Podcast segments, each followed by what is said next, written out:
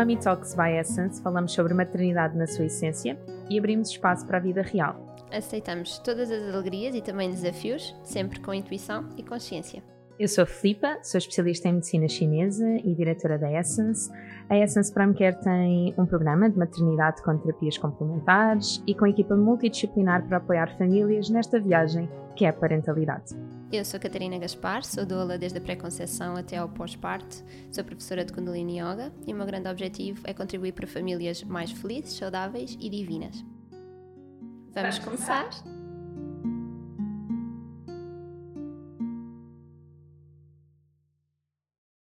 Bem-vindos ao último episódio desta temporada. Caramba, Catarina, já chegou ao fim, já viste? É, parece surreal. então nós vamos já abrir o jogo convosco. É o primeiro episódio que estamos a gravar. Isto é muito difícil. Como é que é possível a nossa cabeça? Nós acabámos de vir de confinamento, ok, isto é realidade. Mas percebes que estamos em março. Mas estamos em julho, é o último episódio. E vamos entrar de férias, portanto aproveitem bem este último episódio de Mami Talks e se não ouviram a temporada que acabou de passar, vão ouvir. E nós voltamos em setembro, fica já. Então, uh, só porque estamos neste misto de TQTech, mas ao mesmo tempo do Shitex, porque isto está a começar barra a terminar, um, nós decidimos escolher o nosso paz interior. Vocês não conseguem perceber, mas está um ambiente mesmo não, eu acho que nós vamos acabar o episódio aqui a dormir.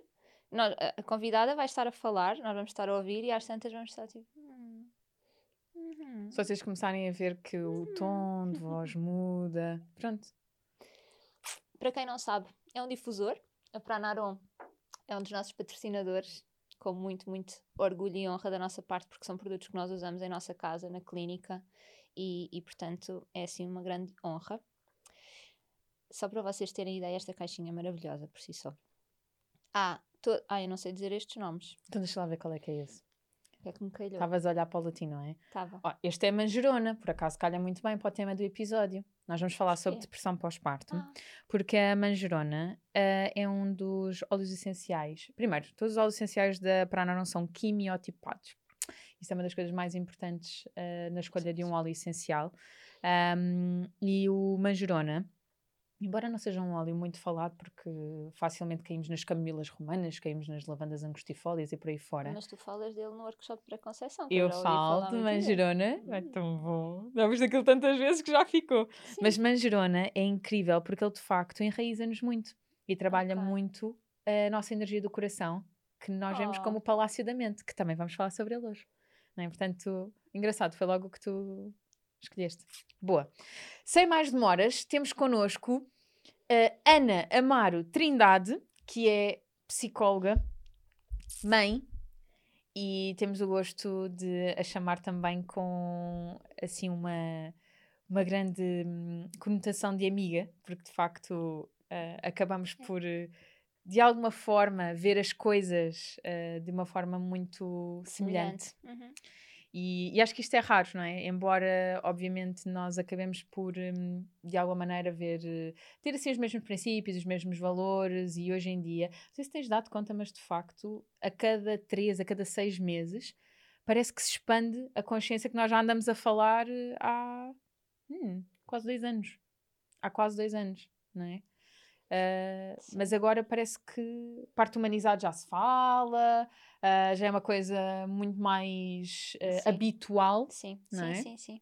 E, e aqui na, na própria componente da rede de apoio de, de, das próprias famílias é fácil já termos os mesmos princípios e valores, mas ainda assim, quando mergulhamos nesta onda da parentalidade e da, do autoconhecimento, a Ana Amar, que tu conheceste primeiro do que eu e me apresentaste, era daquelas pessoas que eu ficava só a ouvir.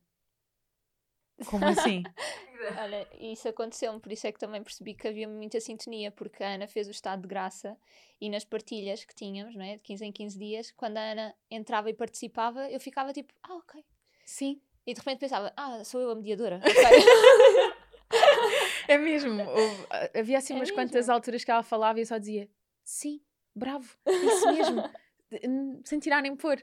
Então temos muito orgulho de vos trazer esta mulher incrível que se desdobra no papel de mãe, de mulher, de esposa de profissional. e de profissional, e é uma profissional e tanto. Portanto, anotem Ana, Amar, Trindade, mas a agenda ainda não está aberta.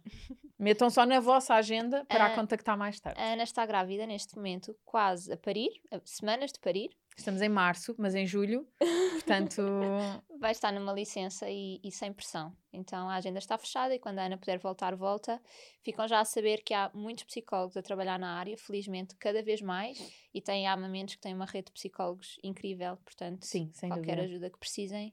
Aliás, é uma rede de profissionais É extraordinários. É verdade. não é? é Portanto, verdade. é mesmo exímio. É quase só entrar e seguir já as está, sugestões. Já está, Sim, sim. muito bom. Então, este é um tema que nós queremos trazer há muito tempo, que é urgente falar sobre ele. Nós vamos falar aqui ah, com algum foco maior na depressão pós-parto, mas na verdade em todos os transtornos que podem existir ah, aqui na, na saúde mental, perinatal. E portanto, quando conhecemos a Ana, foi ok, felizmente temos alguém para trazer, assim, com quem podemos falar de tu para tu, de ti para ti, Ok. tratar por tu. então vamos começar a nossa conversa já. Ana, bom dia, como estás? Muito obrigada pelo convite e por estes elogios todos. Agora até fiquei sem saber o que dizer. Muito obrigada. É, o mérito é teu, acho que é só para acolher. Sim, Ana, mas referir, desculpa, é hum, importante a questão da gravidez, que é, para além de estar grávida, estou mesmo quase, quase, quase a parir e, portanto, o meu cérebro já está em modo cérebro de grávida, não é? Portanto, desde já pedi desculpa por qualquer quebra de raciocínio, palavra que eu não me lembro. Está tudo bem. Já Basicamente, sabem, o parte, sangue, né? o sangue no palácio da mente do coração já está mais escasso porque está todo a ser distribuído ao bebê. É só vocês irem percebendo o que está a acontecer. Ana, conta-nos aqui um bocadinho. Ah, como é que a psicologia te descobriu? Como é que tu mergulhaste nesta questão, ah, principalmente das mães e, Uhum. da, e da psicologia, que é um ramo e tanto, não é? A depressão é mesmo só a pontinha do iceberg. Sim. Ahm, como, é que, como é que foi este percurso? Olha, eu comecei a trabalhar muito ligada a crianças e a famílias, muito com problemas de aprendizagem, problemas de comportamento e comecei a trabalhar com grávidas e mais no pós-parto a partir de 2014, se não tenho erro, foi quando a Amamento se abriu, eu integrei a equipa logo no início e foi quando comecei a trabalhar mais também com este período perinatal. Anteriormente trabalhava mais com a infância. Ah, atualmente trabalho então com grávidas, com mulheres em pós-parto e com famílias, com crianças pequenas geralmente. Um, tem sido assim as áreas que me têm apaixonado e às quais eu me tenho dedicado e também por ser mãe, sinto que é assim uma fusão muito boa não é? entre esta parte pessoal e a parte profissional.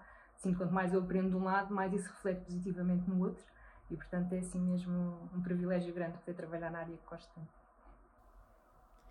Gostava de te perguntar ahm, como é que tu consegues, de alguma maneira, ahm, separar, digamos assim, os, os desafios da tua própria maternidade quando os vês transpostos nas outras mães, não é? Porque imagina, uma das coisas que nós já falámos as três é que várias vezes os nossos filhos não nos deixam dormir, não é?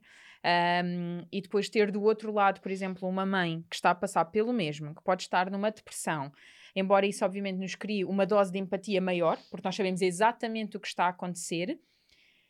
Um, como é que tu consegues aqui, de alguma maneira. Exatamente, como é que tu que consegues questão da dar aqui este neutralidade salto? É relativa, não é? É um dos princípios não é, do setting da psicologia, que é importante, obviamente, e é por isso é que nós também somos sempre recomendados, desde que estamos a estudar, a fazer a nossa própria terapia. é? Eu fiz muitos anos de psicanálise e acho que isso é fundamental para eu também me conseguir conhecer bem e quando estou em relação, em consulta, conseguir perceber o que é que é do outro e o que é que é meu, porque é muito fácil nós projetarmos coisas nossas no outro, não é? E, portanto, eu acho que esta parte do autoconhecimento é fundamental para qualquer profissional da saúde mental. De qualquer forma, eu acho que eu ter noção das dificuldades, não é? Que, pelas quais as mães passam, aumenta-me de facto a empatia e acho que faz com que tenha ainda mais respeito pela dor, não é? Do outro, pelo sofrimento da mulher que está à minha frente. E, portanto, eu acho que são coisas que acabam por eh, jogar a favor, não é? Eu acho que se complementa, acho que é. hum, acho que é um privilégio muito grande, não é? Poder ajudar, sabendo eu, por vezes, as dificuldades que se tem neste período que é tão sensível, não é? Portanto, acho que é mesmo. Não sei, acho que é uma área que me apaixona e pela qual tenho mesmo o maior respeito, porque sei o difícil que é, né? sei as dificuldades pelas quais se passa. Eu acho que essa empatia de também experienciar as situações, acho que, acho que ajuda muito depois na relação terapêutica. Sim. Quando é que surge a depressão pós-parto e o baby blues e todas estas alterações perinatais? Que alterações é que existem? Se calhar antes de entrarmos já na depressão, só para percebermos que não é só a depressão, não é? Há assim um espectro variado. Sim, sim. Para já hoje em dia nem se fala tanto em depressão pós-parto, fala-se mais em depressão perinatal, porque sabe que grande parte das mulheres que têm depressão no pós-parto também têm durante a gravidez. Então, logo desde a gravidez podem surgir sintomas de depressão. Depois temos, eh, que atingem cerca de 10 a 20% das mulheres, ok? Depois temos os baby blues, que é um, uma resposta muito mais hormonal, fisiológica, a que apresentamos sintomas depressivos, mas de uma forma muito mais transitória. Normalmente surge a partir do terceiro dia até ao décimo dia, segunda semana de vida do bebê, que coincide um bocadinho ali com a subida do leite, não é? O terceiro dia, e que em caso, por exemplo, de cesariana também atrasa um bocadinho tanto os baby como a subida de leite. Portanto, esta parte hormonal é mesmo muito relevante. E, mas os baby blues é uma questão mesmo transitória que acaba por passar, ou seja, as mulheres acabam por apresentar uma labilidade emocional muito maior, ou seja, um, tanto estão a sentir-se muito tristes, como se calhar eufóricas no momento a seguir, a chorar uh, de atrapalhação e de se sentirem assim overwhelmed, não é? Mas ao mesmo tempo também de felicidade, um, uma irritabilidade aumentada, insónias, tudo isto são sintomas que são normais que surgem nos baby blues e que afetam uma porcentagem de mulheres muito maior. Portanto, os baby blues atingem, deveria ser de acordo com os estudos, mas entre 30% a 80% das mulheres. Estima-se que pelo menos 50% das mulheres vão ter alguns sintomas de baby blues. Um, uh, e, e, é uma questão que, é, sendo fisiológica, não precisa propriamente de um tratamento, mas é fundamental que a mulher se possa sentir apoiada, que se possa sentir cuidada e que ela própria consiga perceber quais é são as minhas necessidades neste momento, uhum. não é? Um, eu acho que uma coisa fundamental relativamente aos baby blues é a mulher conseguir aceitar a intensidade daquele período, deixar-se levar, assim, saber que é normal, não ficar assustada, não ficar preocupada, saber que durante aquelas semanas é mesmo assim uma adaptação muito grande hormonal, né, porque todas as hormonas da gravidez baixam e sobem as da lactação, uh, e depois há uma mudança ao, nível da identidade, né, do papel né, que nós passamos a ter, enquanto mais, tudo isto é, é uma coisa que é natural e que é transitória, tá bem? E depois temos também a questão da psicose corporal, que atinge uma porcentagem muito, muito menor de mulheres, normalmente associada à depressão pós-parto, apenas 0,2%, portanto é mesmo pequenina, mas é muito grave porque pode haver a questão de haver um, um risco de fazer mal ao bebê. Também pode haver uhum. alucinações, um pensamento mais desorganizado.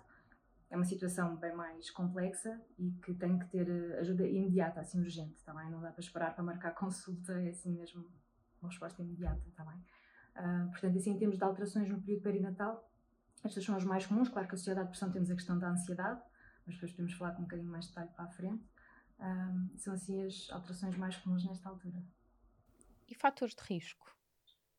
Okay, Quais é são assim aqueles então, fatores de risco? Sim, o que se sabe para já em relação à depressão é que as causas são multifatoriais, ou seja, enquanto os baby blues têm uma, função, uma causa muito hormonal, na depressão pós-parto não é essa a razão que vai levar à depressão pós-parto. Temos de ter uma série de fatores. Existem alguns que nós sabemos que vão influenciar a probabilidade da mulher vir a ter depressão pós-parto.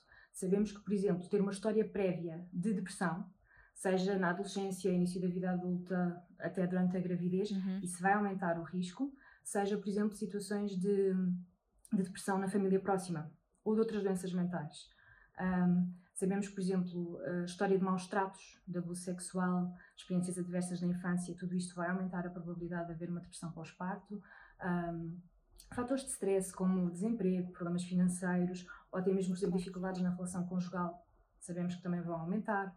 E depois existem alguns fatores mesmo relacionados com a parte mais obstétrica, por exemplo, perdas estacionais anteriores, um, uhum. principalmente quando estão associados a sentimento de culpa, ou seja, mesmo interrupções voluntárias da gravidez, como perdas espontâneas que acontecem quando temos esta sensação da culpa, que é muito, muito comum na mulher que perde um bebê, uh, isso também aumenta a probabilidade de vir a ter depressão pós-parto. Temos a parte também da, da ansiedade, não é? associada tanto à gravidez como no período perinatal. Um, não amamentar, por exemplo, sabe-se que amamentar é um fator de proteção que ajuda a prevenir depressão pós-parto. E depois existem algumas coisas também relacionadas mesmo com o próprio bebê, por exemplo. Se o bebê tem um temperamento mais irritável, é mais difícil de consolar, isso vai fazer com que a mãe também se sinta mais incapaz, não é? Então uhum. isto também vai agravar, não é? vai aumentar esta probabilidade. Depois acho que há uma coisa também hum, importante, que é pensarmos, por exemplo, como é que antes os pós-partos eram vividos, é? Eram vividos em comunidade, eram vividos com outras mulheres à volta, havia a mãe, havia a sogra, tias, avós, as irmãs, havia uhum. sempre um par de braços para apoiar aquela mãe, é? para tomar conta daquele bebê, e hoje em dia as mulheres vivem muito isoladas. E nem falo agora só da situação da pandemia, é? que eu acho que ainda agravou mais esta questão, mas existem assim uma série de, de fatores que eu acho que acabam por eh, facilitar, não é? Que, que na sociedade atual em que vivemos haja uma maior uh, incidência de depressão, não é? que é daquelas doenças que têm vindo a aumentar na uhum. população em geral, não, é? não só nas mulheres que tiveram bebê há pouco tempo. Olha, Ana, deixa-me perguntar-te uma coisa, porque falaste na depressão na gravidez e isso não se fala, porque é suposto, eh, eu mesma, não é? O estado de graça, parece que as grávidas têm estado todas em estado de graça e não é verdade, sabemos bem disso. Uh, quais são assim os sintomas que há na gravidez para uma mulher perceber ou dar conta de, ok, isto se calhar não é normal, uh, posso precisar de ajuda, posso pedir ajuda e até para os familiares, sabes? Para esta rede mais próxima estar alerta logo desde a gravidez até ao pós-parto. Quais são assim os sinais? Ok, de uma forma geral, os sinais, os sintomas de depressão são considerados tanto na gravidez como no pós-parto, como em qualquer fase da vida. Ou seja, aquilo que faz, constitui os critérios de diagnóstico uma depressão são sempre os mesmos. Portanto, uh, normalmente aquilo que acaba por ser mais, assim, mais visível pode ser sentimentos de tristeza, uh, de vazio, a questão de, por exemplo, haver perda de prazer, de interesse em atividades que a pessoa anteriormente fazia e que deixa de ter uh, vontade ou motivação para conseguir fazer, alterações no apetite, alterações uh, tanto para aumentar muito o apetite como perder, mas há assim uma série de questões, e eu vou já continuar a falar dos sintomas, só que há uma série de questões. Isto também é que é difícil diagnosticar a depressão, porque há muitos sintomas que são considerados critérios de diagnóstico para depressão que podem ser considerados normais, nomeadamente na gravidez. Por exemplo, um outro sintoma, um, hipersónia ou insónia, é? portanto, alterações no padrão de sono. Quer dizer, no início da gravidez é normal ter muito sono e no final é normal ter alguma insónia. É, são, é critério de depressão ou não é? É difícil, uhum, não é? Uhum. Há certos critérios mais fisiológicos que é mais difícil de serem contabilizados vá, para diagnóstico. Mas pronto, temos também a questão de, por exemplo, de alguma agitação ou lentidão psicomotora, alteração nestes padrões de comportamento, uma fadiga extrema, também extremamente normal é? no início da gravidez ou, por exemplo, no pós-parto. Um, é importante, se calhar, focar mais até nos aspectos de ordem mais emocional, por exemplo, sentimento de inutilidade ou uma culpa excessiva, desadequada, um, dificuldade de concentração, dificuldade em pensar, em tomar decisões, uh, dificuldades ao nível da memória. Uh, e pronto, depois a questão dos pensamentos de morte, que eventualmente às vezes até podem aparecer de forma sutil, como, por exemplo, pensar relativamente à família: ah, eles estavam melhor se eu não estivesse cá. Ou o meu bebê estava melhor se tivesse outra mãe. Às vezes aparecem assim disfarçados, não é logo uma tentativa de suicídio, não é? São situações já mais graves. Mas às vezes aparecem disfarçados, assim, este, ou seja, uma grande desvalorização, baixa autoestima, baixa autoconfiança. Um, no entanto, há mulheres em que, por exemplo, um, não aparece tanta parte da tristeza e porque têm mais dificuldade em aceder a esta parte emocional e, por exemplo, têm mais tendência a somatizar. Então podem aparecer queixas gastrointestinais, que também são muito típicas, digamos, de passagem, não é? Eventualmente durante a gravidez, não é? Um, enxaquecas, outras dores no corpo, mas há muita questão também da irritabilidade, ok? E uma irritabilidade excessiva, um, uma tensão permanente e também a questão da ansiedade pronto, que é muito, muito frequente, aumenta bastante, tanto na gravidez como no pós-parto. Sendo que existe alguma ansiedade expectativa que também é considerada normal na gravidez, não é? Com o aproximar do parto. Ou seja, de facto, não é fácil diagnosticar uma depressão, seja no, na, na, gravidez, seja no pós-parto, porque temos muitas questões fisiológicas a acontecer que podem ser adaptativas, não é? Daquele estado, não é? Uhum. Um, e depois também há uma questão que acho que é fundamental referir, que é ainda há um grande estigma em relação à doença mental de uma forma geral e existe muita vergonha, existe muita tendência para, por um lado, as mulheres negarem para elas mesmas aquilo que sentem e depois, mesmo para os outros, é muito difícil. Por exemplo, como o teu programa chama-se Estado de Graça, há aquela expectativa da sociedade que seja um momento feliz. Eu acho que em relação à gravidez é mais fácil de compreender isto, mas em relação ao pós-parto também existe muita pressão social para que seja um momento feliz da vida das mulheres. Então, mas não querias engravidar? Não era isso que tu querias? Não estás feliz? Tens um filho saudável nos braços? Porquê é que não estás feliz? Mas, por exemplo, um comentário simples que eu recebi no pós-parto porque eu preparei-me para o parto, não é? E fartos de vocês estão de saber que o pós-parto foi desafiante, mas aqui na questão do pós-parto, eu lembro-me de comentar em total desabafo, talvez pela primeira vez, dizer assim: eu não sabia que o pós-parto ia ser tão difícil. E a resposta imediata que eu recebi foi: difícil, difícil é o parto e já está. Não é? Portanto, e naquele momento, aquela mãe, que, portanto, tentando olhar para essa mãe de fora, que estava a ter um pedido de ajuda pela primeira é? vez, Pela primeira vez na vida. vulnerabilidade. Exato. Um, foi um. Ih, não posso, Uhum, porque uhum. o pior já passou. Eu tenho é Uhum. que Reergue-te e reagir, vamos. não é? Portanto, há muito essa questão. Na questão dos sintomas, e porque lá está, é uma área que nós trabalhamos muito no programa de maternidade, a forma como nós vemos está muito associada à medicina tradicional chinesa. E vocês podem andar assim, fazer um scroll para trás na- no, no Instagram da Essence, porque nós falámos justamente sobre a depressão pós-parto, mas nós dividimos em três grupos, porque para nós tudo está assente no princípio de que sangue e energia estão em circulação no nosso organismo. E que a questão de sangue é muito importante até para a nutrição do nosso próprio bebê e coliga-se diretamente com a capacidade de amamentação. E é tão engraçado, Ana, porque tu, quando estavas a dizer pode sentir isto, pode sentir isto, pode sentir isto, são os três padrões mais concomitantes na prática clínica, não é? Hum. Que é o déficit de sangue no coração, principalmente quando há grande hemorragia, onde é aquela questão que tu estavas aqui a dizer, e à espera que a Ana dissesse, e ela disse logo, a questão da falta de concentração, da falta de Uhum. memória, pode haver alterações no sono, no decorrer ou não do próprio bebê, até porque às vezes há mães que têm bebés a dormir maravilhosamente e dizem, mas eu não consigo dormir, não é? Nós dizemos que é como se o coração é o palácio da mente, é como se de repente não houvesse casa. Não, eu, não, eu não sei onde é que, onde é que eu seja, posso habitar. A mente não está enraizada, não é? Então fica assim muito dispersa Aéreo, exatamente. Uhum, uhum. Depois Faz temos, a outra, depois temos a outra questão que é haver um déficit de yin, da energia feminina do coração, Uhum. onde a mãe, por exemplo, pode experienciar algumas questões de maior irritabilidade, como a Ana estava a dizer, agitação mental, e pode inclusive haver algumas questões de, de- de sensação de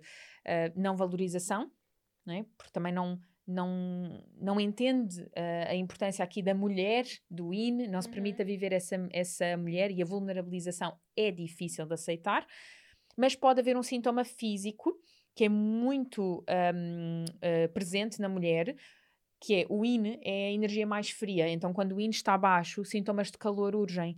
Então, coisas como, por exemplo, sentir que as mãos estão quentes, os pés estão quentes, ou sentimos esta área quente e congestionada, ah, transpiramos à noite. Este género de coisas podem Uhum. acontecer. Ou podemos não transpirar, mas a meio da noite, quando acordamos, está tão quente no meu peito, não é? E às vezes pensamos, ah, é por causa da amamentação. Basta falar com outras Eu mães. tive isso. Eu Basta- ficava encharcada aqui. Ok, e, e o 17VC, que é o ponto eh, que está exatamente aqui, é o nosso plexo emocional. Então, é um ponto muito importante, obviamente, na parte da alimentação também, até porque ele está a reger esta circulação energética, mas tem um grande teor emocional e de coligação com o bebê. Às vezes estamos Uhum. tão focados em tenho que me ligar ao bebê, tenho que ligar ao bebê, tenho que ligar ao bebê, para muitas vezes não olhar para nós. Uhum. Mas aí ajuda muito a rede de apoio. E o terceiro, que era o que tu estavas a dizer, já se coliga com as dores de cabeça, porque é uma estase de energia e sangue do fígado. E há Uhum. um sintoma que nós vemos em consulta, que é, é o suspirar. Então, quando o paciente se entra e suspira, eu já apontei. Agora os pacientes vão entrar no consultório e pensar, não, não pode, exato, não posso suspirar. Mas é, porque mostra logo que efetivamente a energia do fígado está congestionada. Um, e é tão bom quando efetivamente a psicologia já começa a trazer todas estas questões que ancestralmente nós vamos dividindo por caixinhas e que às vezes é, mas eu tenho um bocadinho disto, eu tenho um bocadinho disto. Nós somos mistura de padrões. Mas é muito importante quando, e ainda bem que também o disseste, referir isto para a rede de apoio profissional e pessoal poder olhar e dizer, Ih, Uhum, uhum, ela está a mencionar que tem muitas dores de cabeça uhum. está a suspirar um bocadinho mais, está mais agitada e se calhar está com alguma fragilidade, a achar que efetivamente não é suficiente para o seu bebê. Então é bom Sim. ser eh, referido pelos outros, porque é mais fácil os outros dizerem em que é que eu te posso ajudar, do que a chance da pessoa dizer eu preciso de ajuda. Sim. E eu acho que este é o maior problema do baby blues e depressão pós-parto. É que isto leva-me à pergunta que eu te queria fazer, que é quando é que tu notas que as pacientes te procuram com isto? Em que faixa? Uhum. Seis meses após o parto? Um ano? A maior parte delas deixa arrastar muito, muito esta situação. E depois vai acumulando com. Depois há uma série de sintomas que se começam também a refletir nos bebés, não é? E muitas vezes elas até vêm com queixas nos próprios bebés, ou seja, quando os bebés já estão mesmo a mostrar coisas que elas não querem ver nelas, não é? Porque, por exemplo, se pensarmos não é, todos estes sintomas que não aparecem normalmente todos em todas as mulheres, umas mulheres apresentam uns, outras outros, e, mas de uma forma geral isto vai se refletir nos bebés ao nível de, por exemplo, as mães vão estar menos disponíveis é? para interagir, vai haver menos interações positivas, menos brincadeiras, menos sorrisos, elas vão provavelmente evitar até cuidar do bebê porque não se sentem capazes. Um, provavelmente vão, não vão conseguir dar tanta atenção, vão estar mais irritadiças, não é? mais irritáveis, mais reativas ao choro. É? E tudo isto vai uhum. interferir na vinculação. É? E a vinculação nós sabemos que é assim a base da saúde mental, é? da construção da identidade. Então, esta criança vai começar a dar sinais de que algo não está bem. Muitas vezes é só quando, em consulta, por exemplo, com o pediatra, uh, é que refere, ah, ok, tem acontecido estas coisas, e o pediatra, ah, e como é, que, como é que se sente, não é? Então eles aí começam, se calhar, a conseguir perceber, ah, ok, se calhar estou exausto, se calhar eu não me sinto bem, se calhar eu não estou a conseguir fazer coisas que me dão prazer, se calhar uh, não estou a conseguir aproveitar bem esta fase, mas atribui muito ao cansaço, não é? Um, e portanto, às vezes acabam por ser, mesmo quando começam a surgir as coisas, estas questões nos bebés, que, que elas vêm, mas é muito raro, é muito raro virem logo num pós-parto imediato, muito raro. Ou é uma coisa gritante, não é? Uma mulher que já tem histórico de, de depressão, em que já está a ser seguida por psiquiatra e que normalmente já está mesmo. Um, pronto, já percebe não é? o que é que se está a passar, então aí procura mais cedo. De uma forma geral, são situações que se podem arrastar até um ano, às vezes dois anos de vida do bebê, está bem? Portanto, é mesmo Sim. o quanto antes, não é? a rede de apoio, não é? os profissionais que estão à volta desta mulher fazerem este encaminhamento.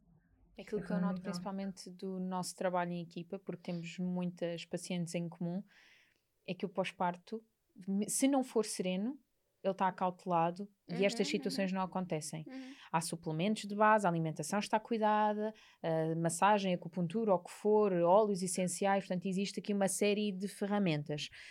Um, mas é, é mesmo muito engraçado isso, porque quem não tiver feito o programa maternidade ou não tiver tido. Meu filho. Ah, sextase. Hum? Viram? Se não viram, eu chamei a atenção. Mas um, para quem não, não, não tem este um, percurso, não é? É fundamental uh, notar que de facto são as crianças que, que, que vêm à Espelham. consulta. São os pais que marcam consulta para as crianças.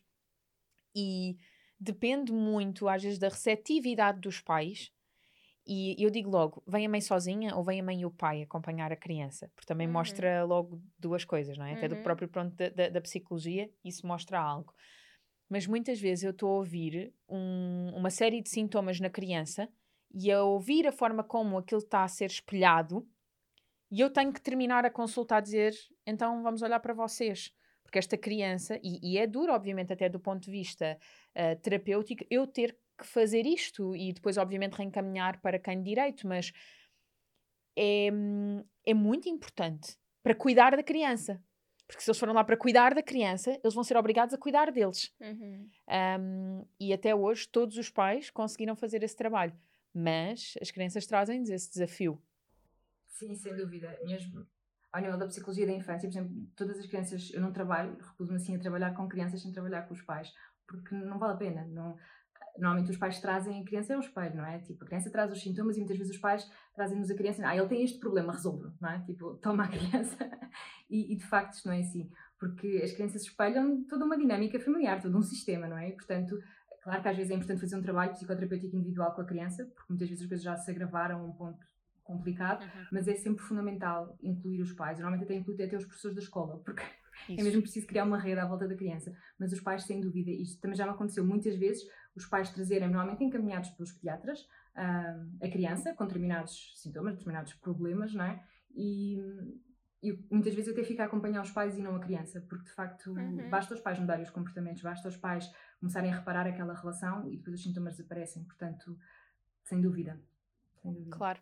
Então, assim, do modo de tratamento, acho que acabamos todas por concordar, já o dissemos de várias formas, que o acompanhamento multidisciplinar é fundamental. Uhum. Seja porque vai à consulta do pediatra e nota e reencaminha para, seja porque está numa consulta com uma doula ou com uhum. um terapeuta de outra especialidade holística. Então, acho que concordamos todos que aqui a parte multidisciplinar é o fundamental.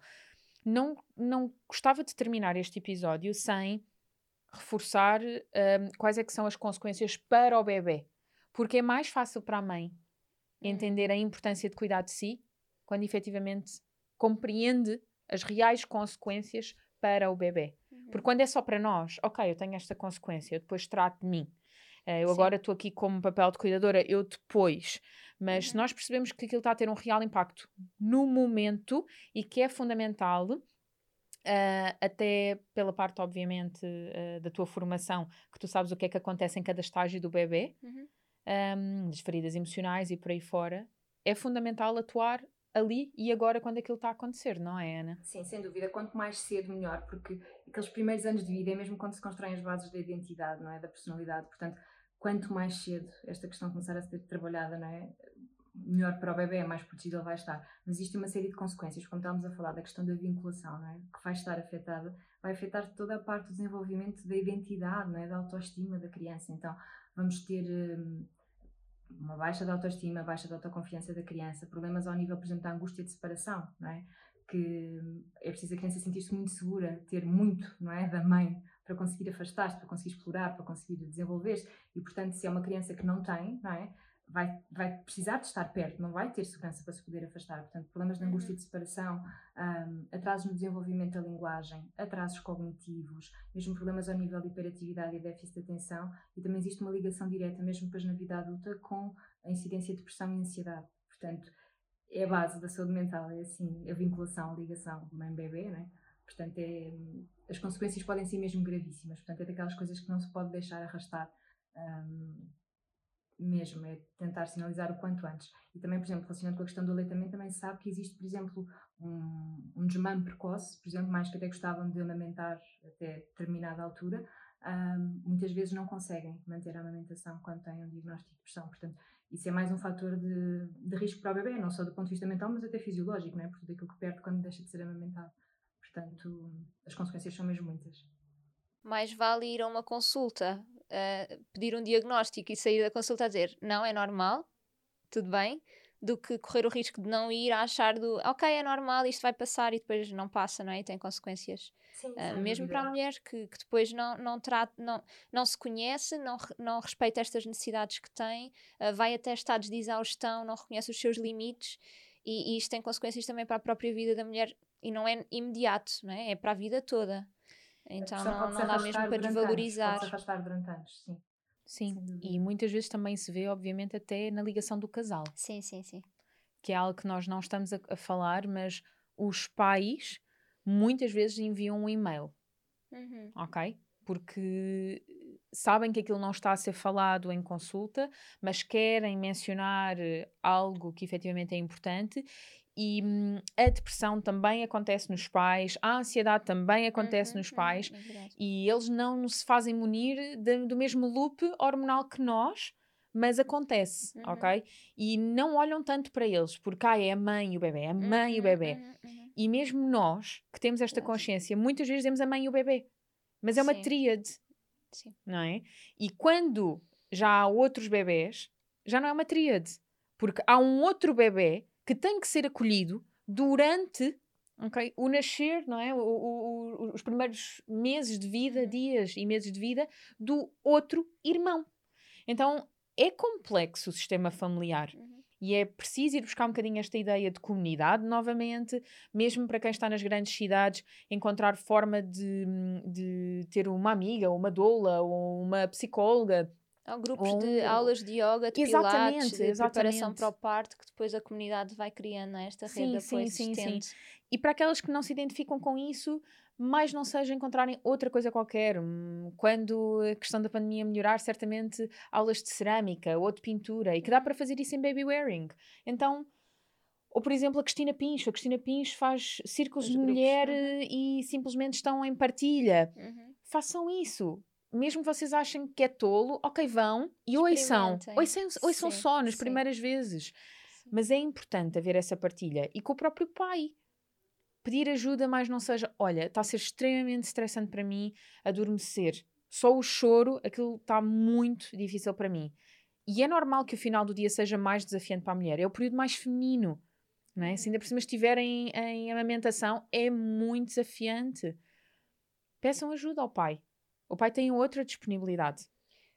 Ana, assim para terminarmos, tu gostavas de deixar assim alguns alertas, alguma informação tipo, mesmo, mesmo relevante?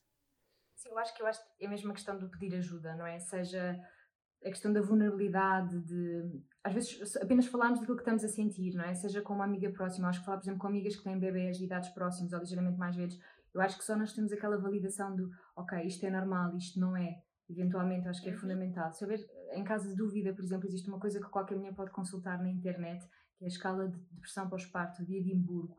É uma coisa muito simples, são apenas 10 itens que a mulher preenche, são de escolha de resposta múltipla, com 4 hipóteses de resposta, e tem uma pontuação, e que não dá um diagnóstico, mas dá um, um valor um de risco, digamos assim. Portanto, se houver alguma dúvida, será que isto é normal, será que não é? Podem sempre preencher este questionário, eventualmente até depois levar isto ao profissional que chegue, seja médico de família, seja obstetra.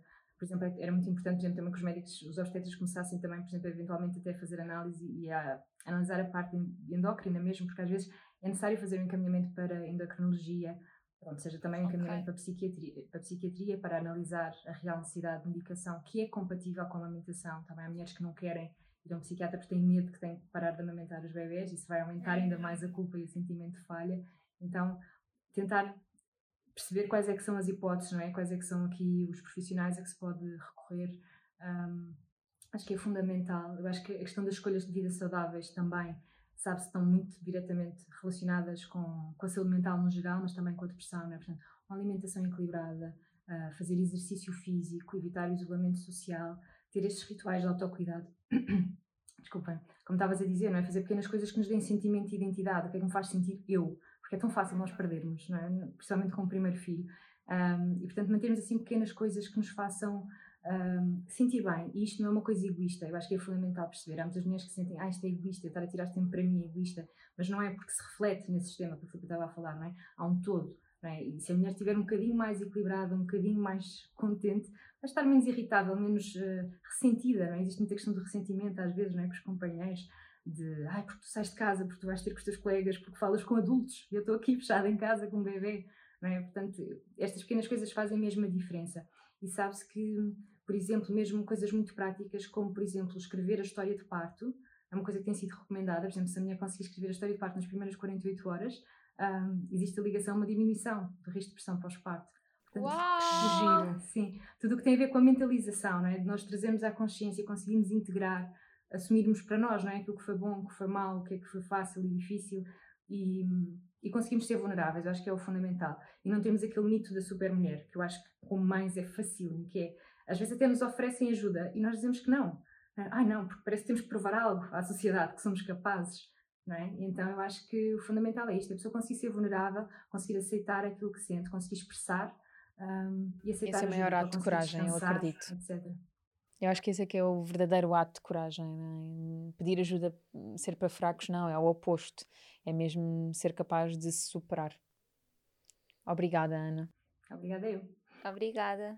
Mesmo boa a conversa. Bom, nós obviamente ficávamos aqui à conversa porque há imensa coisa que nós queríamos trazer.